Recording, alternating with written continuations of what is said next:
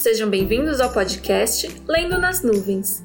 E por falar em nuvens, hoje vou contar para vocês a fábula A Festa no Céu, de Luiz Câmara Cascudo, adaptada e narrada por mim, Stephanie Isaac. Então, escolha um cantinho confortável que a história já vai começar. Entre todas as aves, espalhou-se a notícia de uma festa no céu. Todas as aves compareceriam e começaram a fazer inveja aos animais da terra incapazes de voar. Imaginem quem foi dizer que também ia à festa.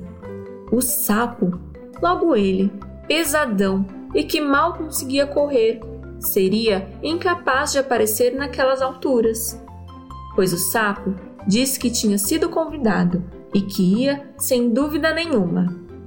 Os bichos só faltaram morrer de rir. Os pássaros, então, nem se fala. O sapo tinha seu plano. Na véspera, procurou o urubu e deu uma prosa boa, divertindo o dono da casa. Depois disse: Bem, camarada urubu, vou indo me aprontar para a festa, pois o caminho é comprido.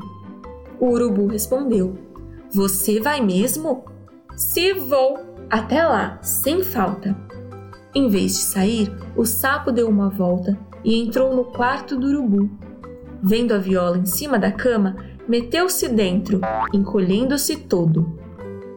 O urubu, mais tarde, pegou a viola, amarrou em seu pescoço e bateu asas para o céu. Chegando ao céu, o urubu colocou a viola em um canto e foi procurar as outras aves. O sapo botou um olho para fora e, vendo que estava sozinho, saltou da viola, todo satisfeito. Nem queiram saber o espanto que as aves tiveram, vendo o sapo pulando no céu.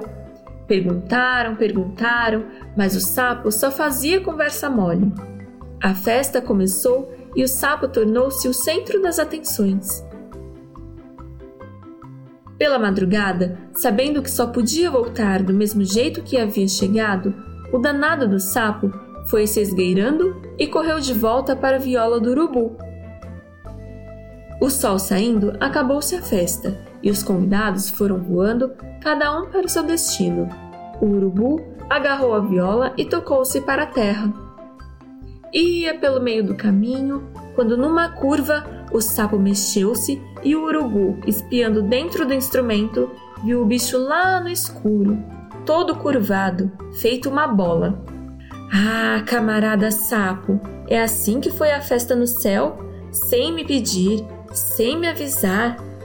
E daquela altura virou sua viola, fazendo o sapo despencar direto para o chão. A queda foi impressionante o sapo caiu em cima das pedras do leito de um rio. Ficou em pedacinhos. Deus, com pena do sapo, juntou todos os pedaços e o fez voltar à vida.